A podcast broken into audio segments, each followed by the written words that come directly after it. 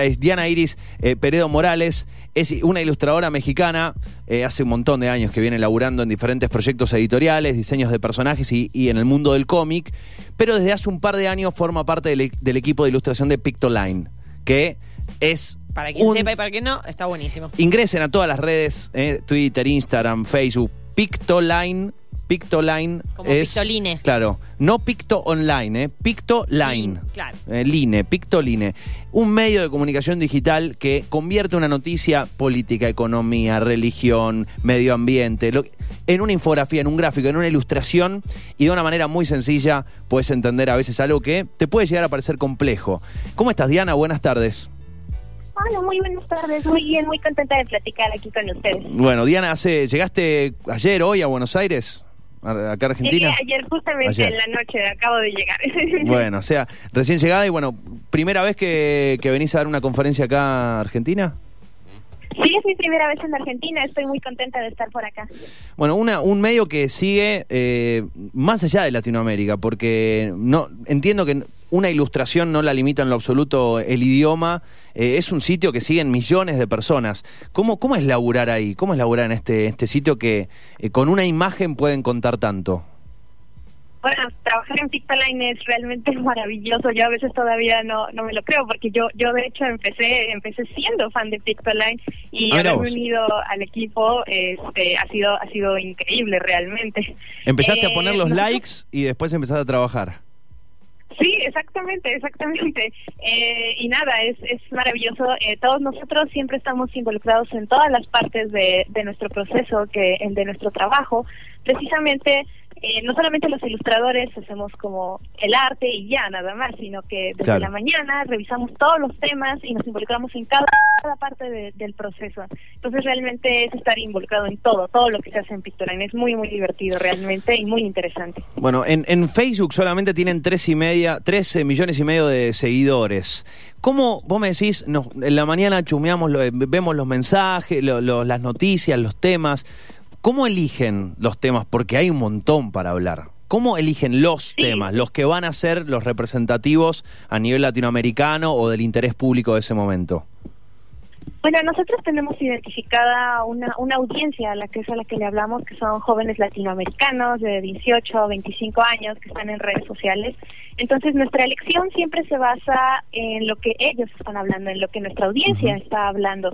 Y para eso nosotros mismos estamos dentro de las redes sociales, nosotros mismos somos usuarios de redes Sí. sociales, estamos en Twitter, en Instagram, en Reddit, en Tumblr, siempre viendo qué está pasando.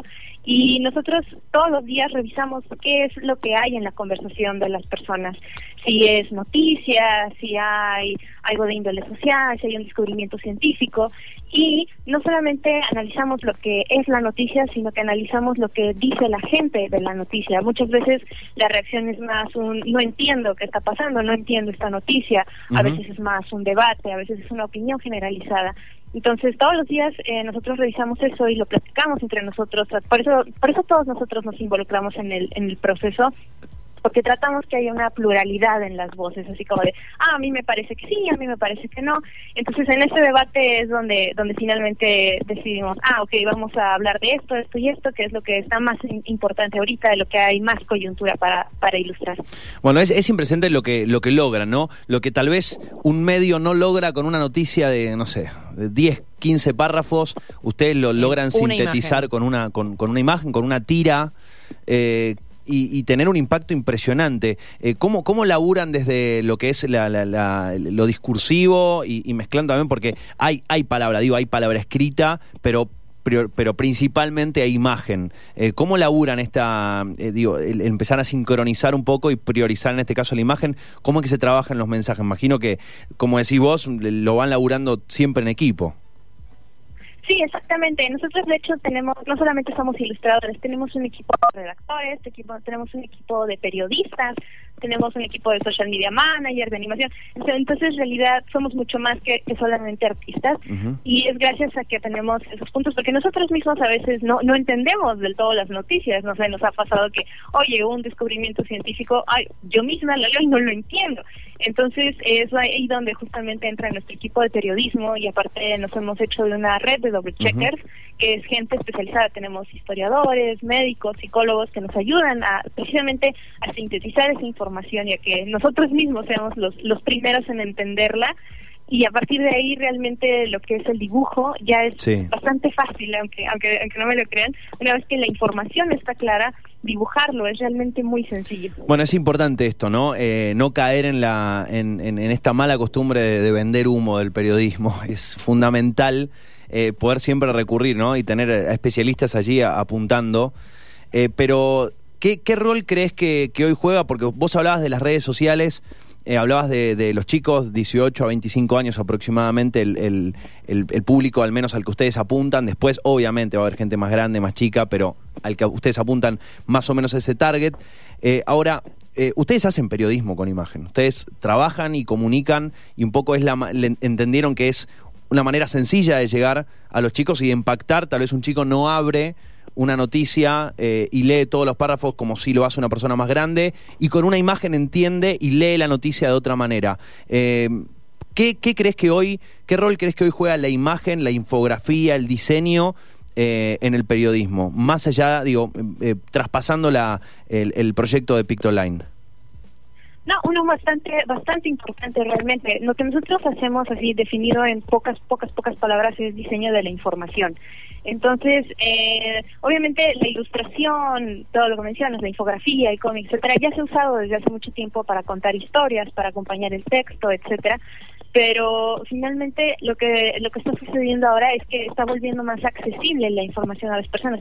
Si bien nosotros sabemos que, que la imagen sí, sí tiene mucho peso en, en, lo que en lo que publicamos, sabemos que no son los por los dibujos que Pictoline funciona o que llega a la gente, es más por el análisis de la información y por cómo se presenta, aunque no lo crean, el dibujo es realmente algo más bien secundario para nosotros. Es algo que acompaña y hace más claras las cosas, más amigables, más accesibles que a veces los, los medios en los que solamente ves un montón de texto te intimidas un poco, así como, oh, es, mucho texto, que pues no lo entiendo, o tal vez lo leo y no lo entiendo, o me pierdo, o tal vez no es claro, es aburrido.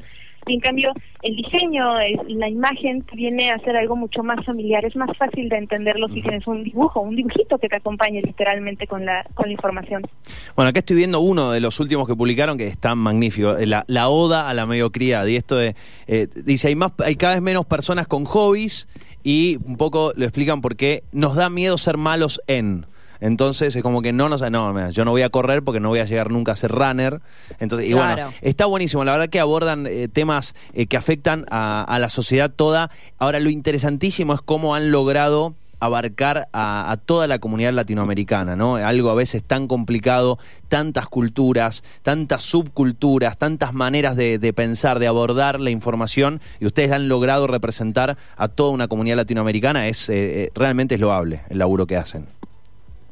Sí, y es algo que, estamos buscando todavía, todavía sentimos que a veces nos quedamos un poco muy mexicanos y pues así empezó el medio, finalmente estamos en México, empezamos como mexicanos, pero ahora, últimamente a la forma en la que siempre procuramos abordar nuestros temas es lo local se vuelve global. Entonces, por ejemplo, este, este que mencionas, la, odia, la, la, la oda a la mediocridad, vaya, que hay gente que nos sentimos así aquí y en China, en cualquier lado, ¿no? Entonces es, son los temas que tratamos de llevar, no solamente que afecten tanto a, gente de un solo país, sino sino que pueden muchas más personas de otras culturas empatizar con ellas y es lo que estamos buscando, hacernos mucho más, más latinoamericanos.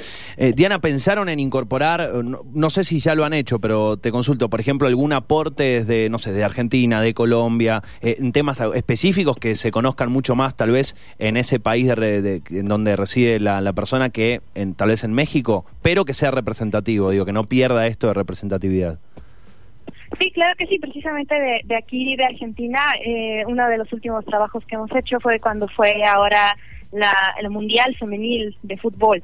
Entonces, eh, México curiosamente no, no participó, pero sí hicimos una serie de, de, trabajos que hablaban de las capitanas latinoamericanas que estaban participando y nada, estaba Argentina ahí y fue, fue muy bonito, muy increíble ver la respuesta de la gente que y realmente a México pues es así como de, ah, pues mexicanos no, no estábamos en eso, pero sí teníamos a Chile, a Brasil y a Argentina.